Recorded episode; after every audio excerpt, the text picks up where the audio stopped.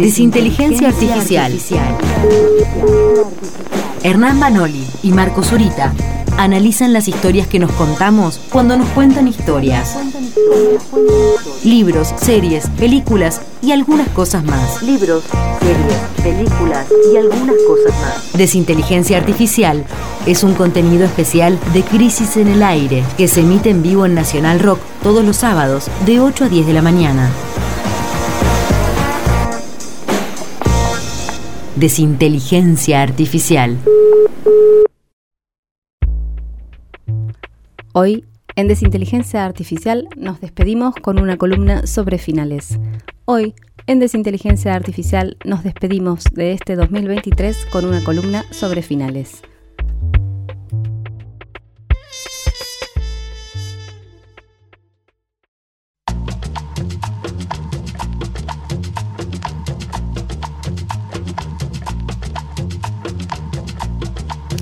Son las 9 y 20 de la mañana del último programa de Crisis en el Aire 2023.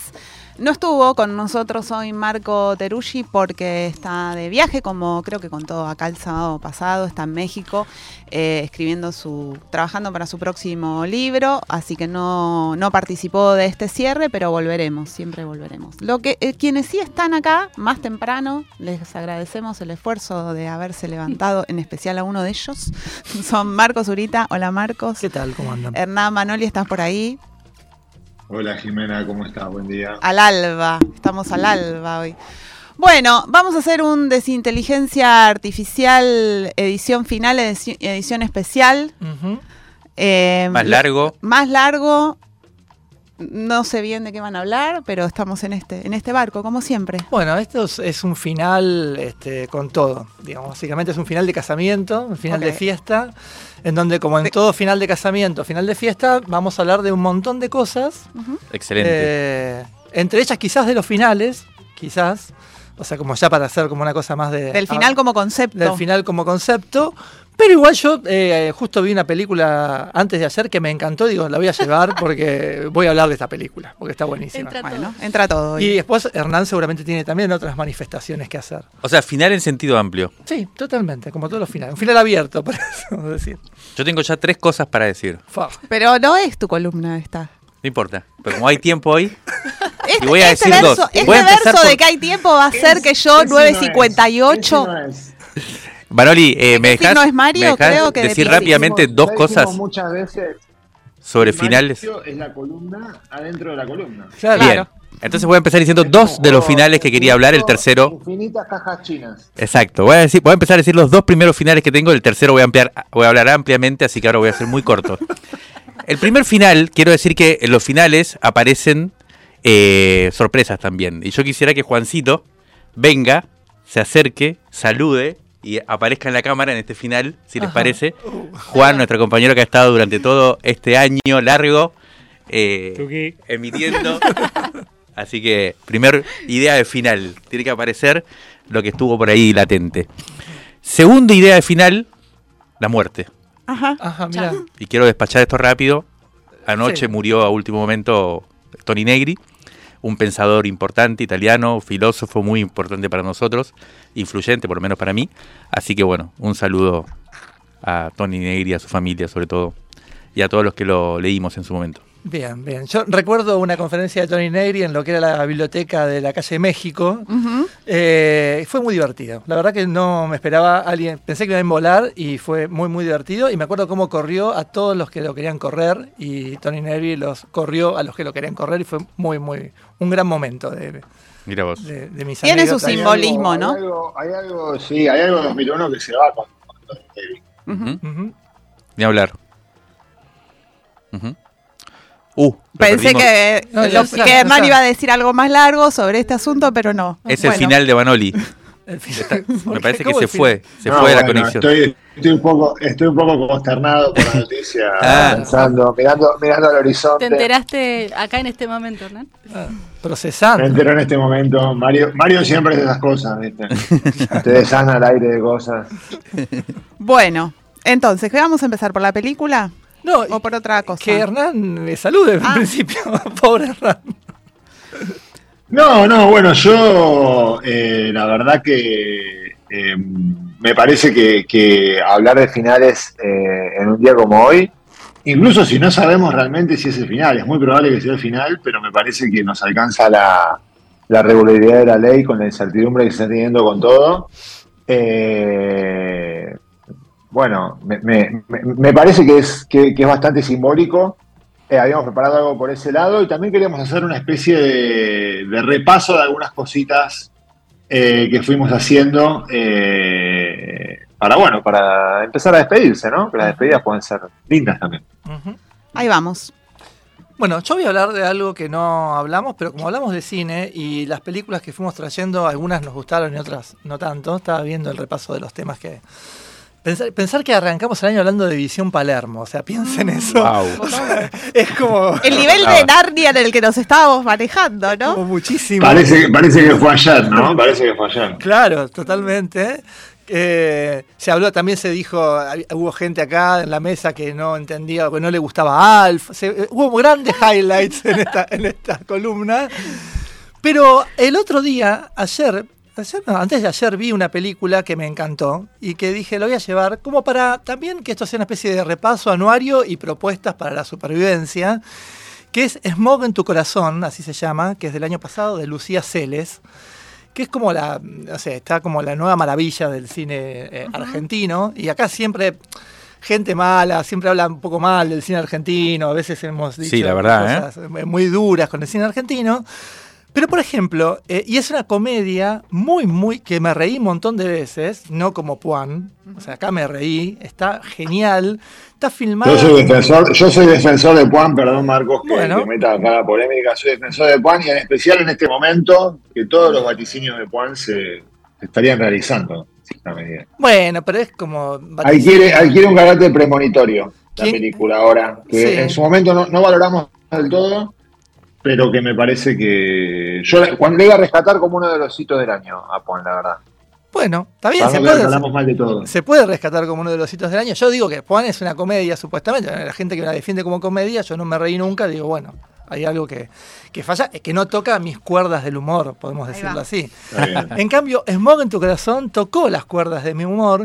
Tiene un montaje genial eh, que hace acordar a- al Mumblecore, a Casabets, así, cámara en mano.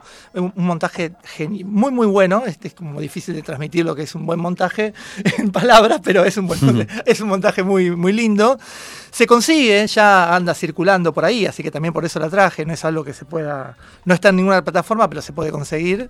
Eh, igual la gente ya no va a tener más plataformas, así que va a tener que aprender a conseguirse, a conseguirse las cosas Vuelve el. y do- no, ¿cuál era? en el bosque. Otro final, otro final el de las plataformas. sí. Este, y, y bueno, y trabajan este, mm, todos actores. eh, trabaja Ignacio Sánchez Mestre, que es el, eh, un, un actor sanjuanino que justo había visto una obra de teatro que ya no está en cartel, pero que va a volver el año que viene, que también la voy tirando así como para que quede el registro, que se llama Lo. Lo que tejió la Juana, en donde es el- él es el director, actor y el dramaturgo de esa obra que se dio en Timbre 4, seguramente se va a volver a dar ahí Mm. que es muy, muy, estaba buenísima. No voy a hablar de esa obra ahora, pero sí recomiendo muchísimo el Smog en tu corazón y el humor de Smog en tu corazón. Excelente. Y solo voy a frenar ahí porque si no después el tiempo no va a ser tan infinito. Ahí. Hernán, Bueno, eh, como una breve introducción a esta cuestión de los finales que, habíamos pensado con Marcos, eh, es como que hubo, dos finales que, fueron muy próximos, de los cuales no, hablamos mucho. Uno es, eh, un poco se habló, en realidad se habló en, los otros bloques, o en los otros programas, eh, el final del gobierno de Alberto, ¿no? Con, con- con- con- esa, con esa imagen, para mí hay una imagen icónica del final del gobierno de Alberto que lo hablé con mucha gente y que, y que todavía no, no se puede terminar de asimilar, que es el hecho de haber dejado, el hecho de haber abandonado a Dylan. ¿Cómo?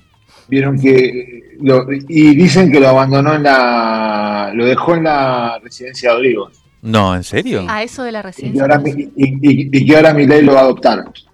Nah, ¿en serio eso? Estuvo, estuvo circulando, estuvo circulando esa versión que a mí me parece muy, más allá de que sea Mm. verdad o no, es- al menos es verosímil, ¿no? Que Alberto, que Alberto lo deja al perro, que Alberto lo deja al perro es seguro. No se sabe, no se sabe si lo deja a cargo de Milei o a cargo de, de un veterinario, Claro. habían dicho. Lo cual ya le, ya le imprime a todo el asunto un tinte médico un poco luctuoso, ¿viste? Porque lo deja y el veterinario que va a hacer con Dylan. Me Lo va a cuidar, va, va- va a hacer experimentaciones con Dylan, lo va a sacrificar. ¿Qué le va a pasar? Claro. Campaña Adopten a Dylan. lo- lo lleva al campo, ¿no? Lo lleva a vivir al campo. Lo, lo lleva al campo, lo lleva, lo lleva- lo lleva a estar libre y a correr por el campo. Claro. Exacto. Bueno, y me parece un poco, para empezar a hablar de finales, que ese final eh, cifra un poco el derrotero de, de- las maneras de hacer política que representó Alberto Hmm. eh, de, un- de una manera muy, muy cabal, ¿no? Esa, esa idea de, de- del acuerdismo, del secretismo, del posibilismo, del imposibilismo en realidad, porque Alberto fue un gran abanderado del imposibilismo. Y bueno, con, con- con un, con un final, la verdad que realmente patético y lamentable. Que creo que cualquier cosa que le pase, cualquier cosa mala que le pase a Alberto es poco. ¿no? Eh, es- uno de esos finales en los que el villano se escapa a través de, de la pared y todos queremos que, que sufra bastante. Sí, se habló bastante de la Eh, escena Milei y eh, Cristina, pero eso hizo que se hablara menos de esa escena de Alberto yendo- saludando con la mano, yéndose por atrás de la cortina, ¿no? Toda esa escena que expresa bastante lo que decías, ¿no? Que también con eso, eso, totalmente. Todo es indignidad, ¿no? Todo es indignidad. E- e- Es, difícil encontrar un, un resquicio de, de dignidad, no solo en el gobierno de Alberto, sino en, en el final del gobierno de Alberto. Eh, eso por un lado. Después, por otro lado, eh, el fin de Netflix, para mí, que es algo que quería plantear porque creo que Netflix eh, fue uno de los protagonistas de, de este año, de las cosas que hablamos, ¿no? Y siempre que hablábamos eh, un poco de contenidos o de maneras de acercarnos a esos contenidos, que fue un poco la, la- el espíritu de esta columna, salía el tema de Netflix. Y a mí me pasó muy gracioso que fue que yo, eh, eh, eh, dólar a 800, eh, caos, eh, no sé cómo voy a pagar las cuentas, bla, bla, bla. Digo, bueno, voy a hacer algo liberador, voy a tener mi momento de anañorisis de, de que empieza el gobierno de mi ley. Me voy a desuscribir a Netflix. Ajá. Porque la verdad era que era que hacía dos o tres meses que no veía nada. A Claro. mí en general, eh, la- encima tenía el paquete premium porque lo comparto con mi mamá, con mi hermana. Yo soy como el planero, Pará, pará. el que planes a la ¿Dejaste, gente. ¿Dejaste como Alberto a Dylan, dejaste a tu mamá sin Netflix? Y, la- y- pero escuchame una cosa. Ella no fue a votar. Yo le pedí que fuera a votar y no fue a votar. Está bien.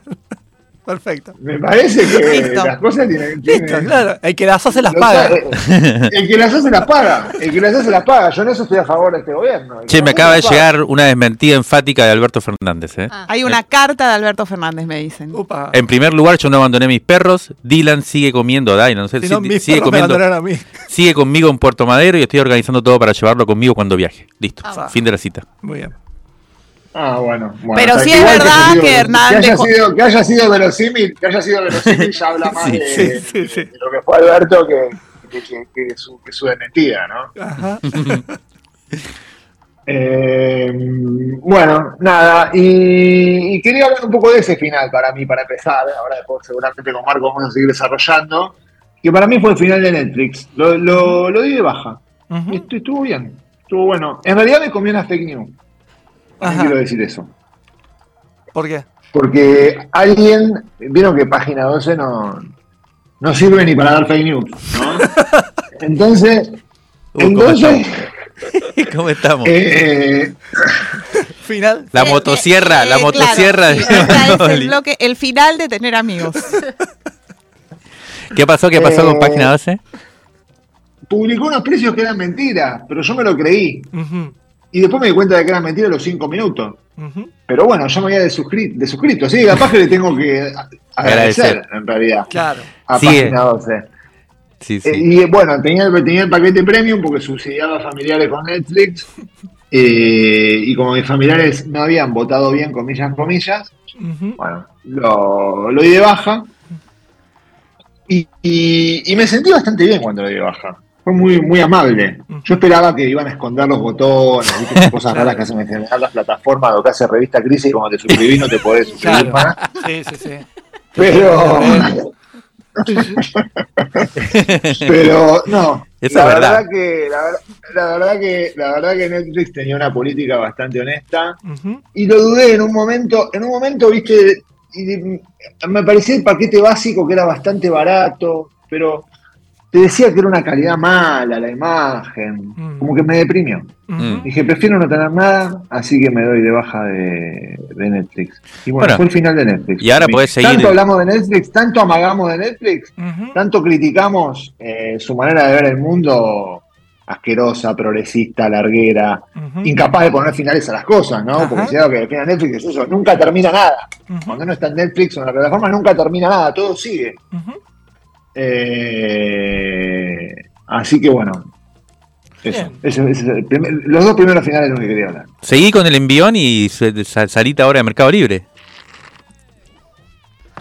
No, bueno, eso no se toca. Claro, claro, hay cierta estructura que hay que mantener, es como la presión arterial. Ya, si, ya si, si me saco de Mercado Libre, directamente meto, meto todo en una bolsita de tela, lo cuelgo de un palo de escoba, voy a caminar por la calle, tiro, la- tiro las llaves en la alcantarilla de mi casa y ya me transformo en un vagabundo. Hay mucha gente que está saliendo, ¿eh? ¿De dónde? De Mercado Libre, Claro. de Mercado Pago. ¿Y a dónde va? No sé, pero de hecho nos llega gente suscripta que nos dice, estamos saliendo, queremos buscar otra manera de suscribirnos. Ah, mira. Claro, más que como forma de, de comprar, como esta, como usándolo como billetera virtual. Acá llega En un las mensaje. acciones, en las acciones de Mercado Pago eso no se reflejó.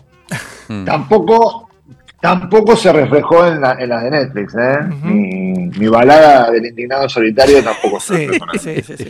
Acá llega un mensaje que no sé si esto coincide con lo que tenía previsto el Ocupa de esta columna, que dice, hablando de finales, esperábamos que Santucho hablara de la gran final que se juega esta noche. Y ese es el tercero. Ah. ¿Quién el envió el ter- la tercera que tengo. Te necesito 10 minutos para, para contar un poco. No, no vas a tener 10 minutos. Se mandó el mismo el mensaje. Mario dice- ¿Quién fue? ¿Quién fue? Mandale un saludo enorme a ese Lo oyente. programó, lo programó. Cualquiera. Ayer, ayer se hizo eh, un... Es Laura, mira. Laura se llama. No, es ¿De Rosario? Una oyenta. No sé si Laura es de Rosario. Muchas gracias, Laura, manifestar. porque yo iba a empezar con los codazos para poder hablar de este tema tan importante, pero ya que me dio el pie, Sí, por favor, adelante, adelante. Puedo ¿Cuán- decir que- ¿Hace cuánto que no juega una final de Rosario Central? quiero, quiero denunciar públicamente el tratamiento de los medios porteños, incluyendo a este, Ajá, sí. que eh, me- eh, la verdad que es indignante. Hoy se juega la final del campeonato argentino. Laura es de Rosario. Bien, obviamente. Nos- Nuestro estirpe federal irrumpe en este programa muy de vez en cuando, pero con suerte. Espero no averiguar que hay un parentesco entre vos y Laura. No, no Mm. creo. Sí, no, no dice el apellido, pero no creo.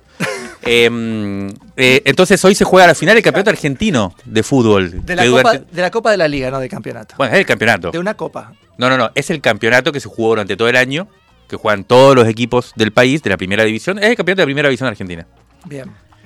Y hoy. Increíble. Yo la, verdad, termina. ya- yo la verdad que, Y la verdad vos que ya le, pedí, le, perdí, le perdí el tren a los campeonatos de la primera Y división. sí, porque hay son- tantos, están jugando tantas cosas. Sí, porque está tan Es raro concentrado, tan concentrado el fútbol y tan porteñizado, que hoy se juega la final y vos, por ejemplo, entras a los medios nacionales deportivos y River, Boca, lo mismo de siempre y no, no dicen nada de la, camp- de la final.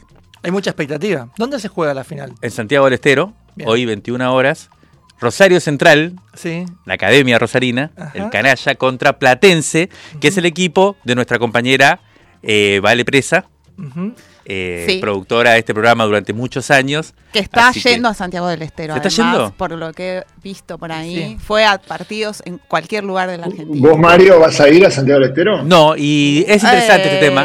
Yo fui a Córdoba a ver la semifinal, en donde le ganamos a River por Sí, sí, penales. Pero, ¿qué pasa, Hernán? ¿Por qué no voy? Y esto es interesante para hablar, con perdón de mi compañera Valeria, a la cual le mandé un saludo y le deseé suerte, aunque obviamente... Para, eh, para Esperás mufarla. que no la tenga. para mufarla. Eh, el problema es que hay muy pocas entradas. Hay una gran discusión de esto. Están puteando la Chiquitapia por todos lados porque decía hacerlo en Santiago de Estero. Anda a saber por qué en Santiago de Estero. Que es un estadio que tiene solo 30.000 capacidades. Y eh, eh, Rosario Central compró para la semifinal 30.000 entradas Mm. y ahora nos dan solo 15.000. Mm. Con lo cual solo le venden a los socios, se acabaron en 15 minutos. Y Platense, como no tiene tanta hinchada, sí le sobraron las entradas. Entonces, incluso las- los hinchas canallas compraron entradas, haciéndose pasar por Platense, Claro. y van a ir a la tribuna de Platense, o sea, hacer un quilombo. Y- Y, y a- a- ayer escuchaba gente que todos van a ir por la ruta 34.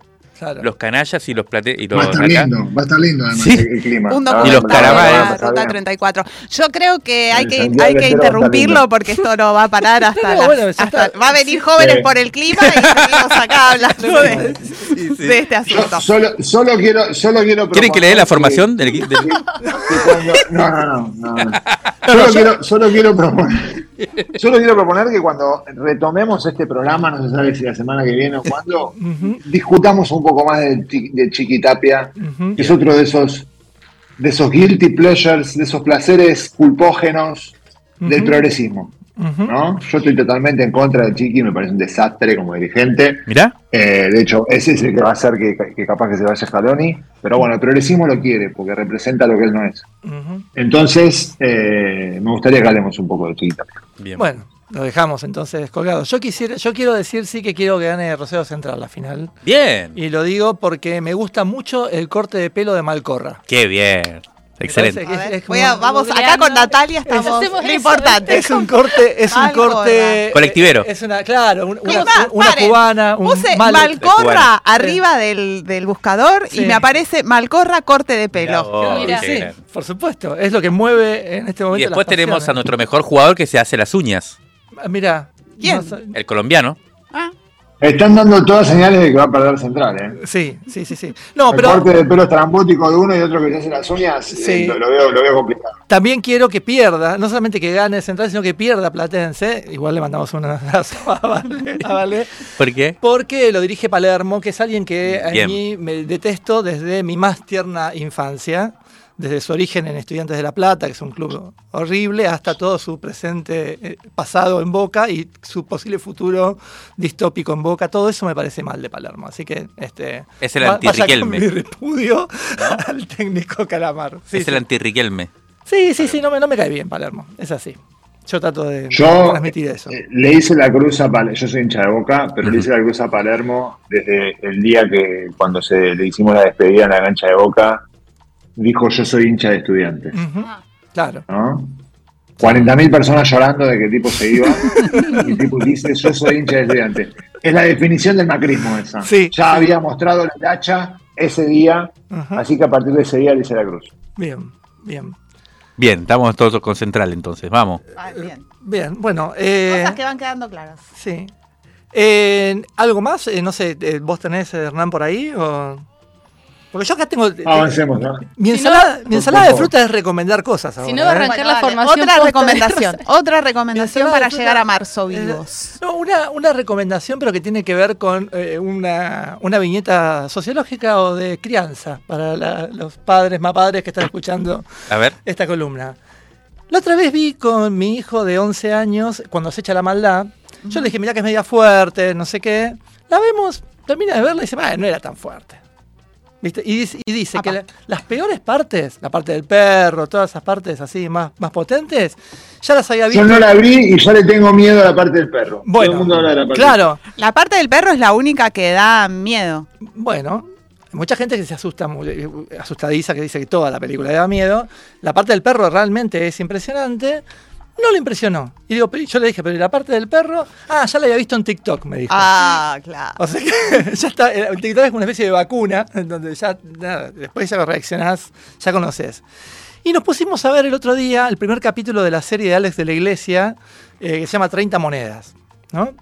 Y te- terror más clásico, no sé, un cura que trafica armas y un montón de cosas así, y demonios, y nace un bebé. Nace un bebé de una vaca. Así empieza la serie, empieza que, Un bebé humano. sí, nace un bebé humano, sí, un bebé es un Eh, no me digas que está en Netflix. No, Ah, puede bueno, un bebé. no, claro.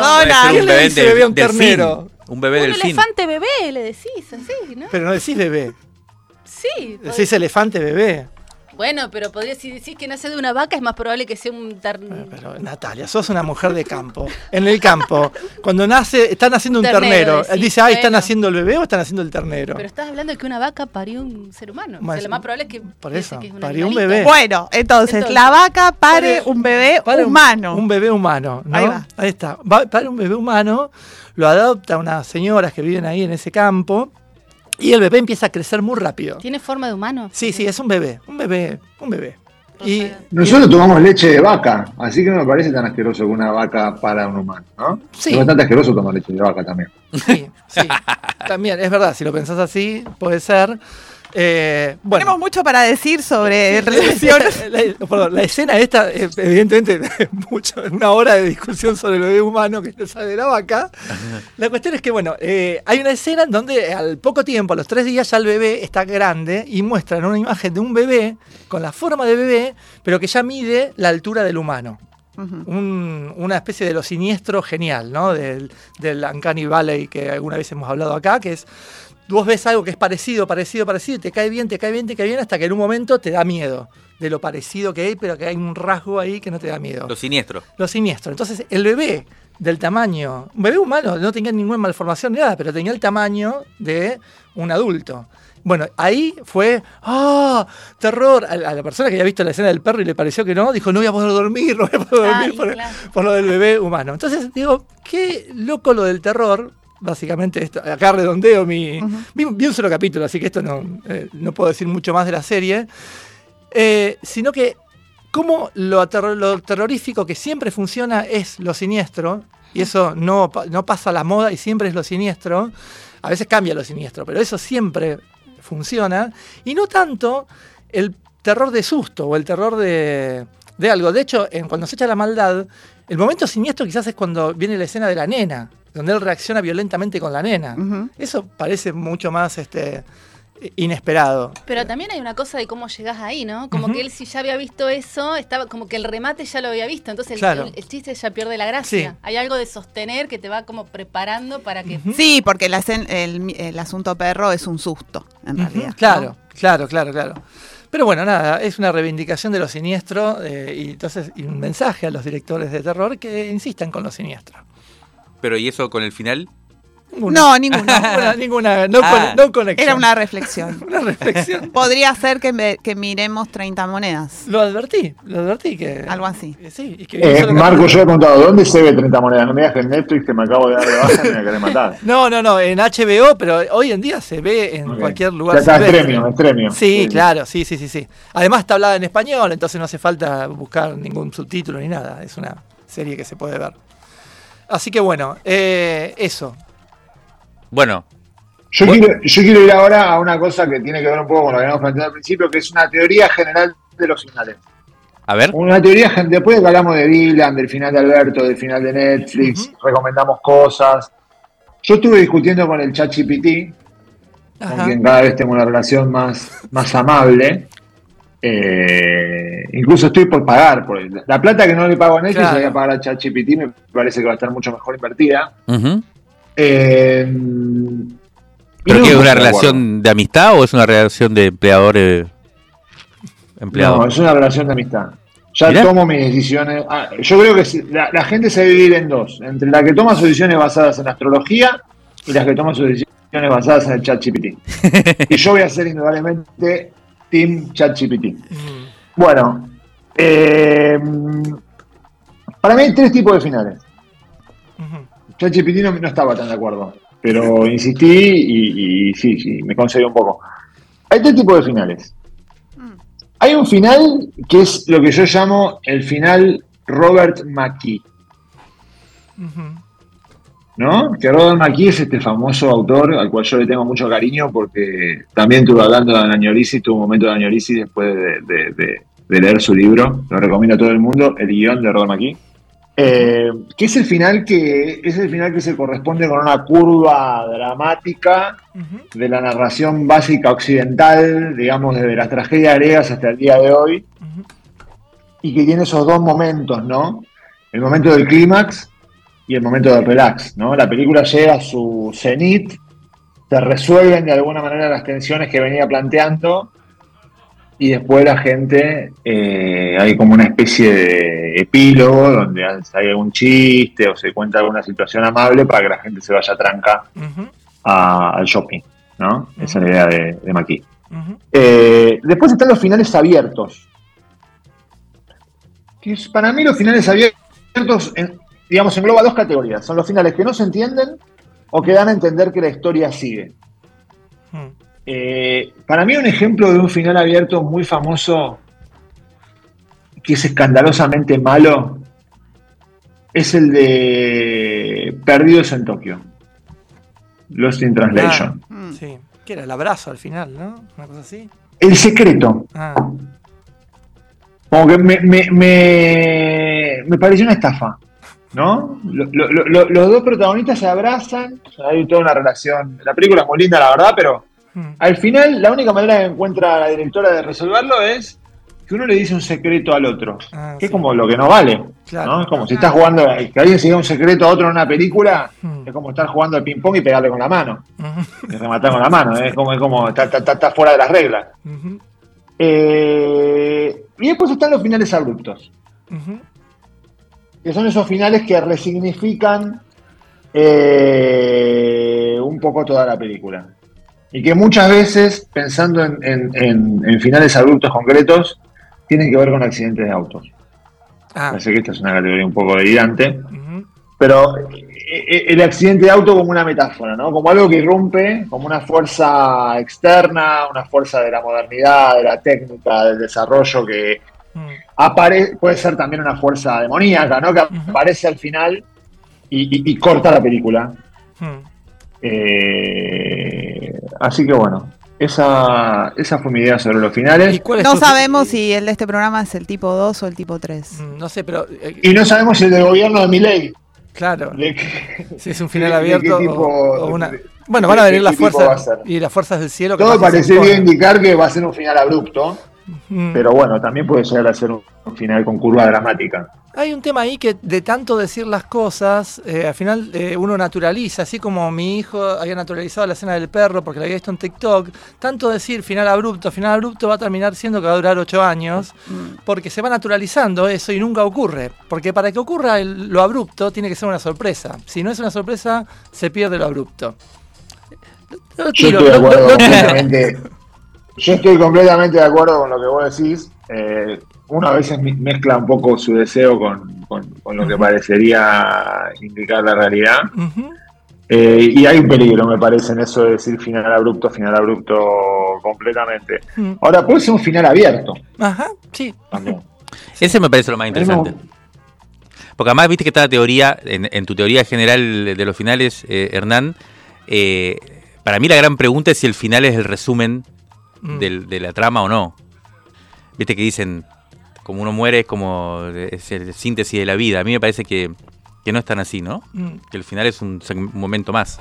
Ah, bueno. Cuando en el tarot te sale la carta de la muerte, la muerte no es la muerte, sino es transformación. Uno cuando lee aclara por las dudas para que uno no se asusta. ¿no? Bueno, es un cambio. Pero, si- capaz que uno va a buscar que salga. Ni siquiera es la muerte. Ya hasta la muerte A veces ya, ya no significa nada, yo diría. Sí. Mu- Muerto de, de- de- de posmodernidad. No, El muerto eternidad. postmoderno es el que no muere. O de eternidad, al contrario. Claro. Porque la posmodernidad es el, el- el primado del, del momento, del instante. Si uno se ve desde un punto de vista más eterno, se asimila más a la sustancia o a Dios, Epa. Ah, entonces- Ah, Apareció Espinosa. el final de un ser... Esto es hermoso. Ah, bueno. Apareció Espinosa. se se. Vamos a hacer un momento teológico también. si sí, un el próximo año. En Claro. el próximo año hay que hacer. Para eh, traducirlo políticamente, en vez de andar esperando el final ya inminente de un gobierno, lo que hay que pensar es cómo recuperamos nuestro Ujú. sentido, nuestro horizonte. Una- claro, una, una continuidad. Bueno, tenemos, Bueno. Que, tenemos que para hablar de finales, tenemos que ir haciendo el de esta columna también. Bien, entonces vamos a dejarlo acá, así, mirá, así, te lo, te lo dejo limpio y ordenado a todo. Y entonces, ¿qué tema vamos a Y nos vamos a ir con, con Come On People, con un tema que me gusta mucho de Pulp, en donde en un momento el protagonista de la canción le dice, está con una chica que tiene mucho dinero, y para conquistarla le dice, vamos a simular que no tenés plata.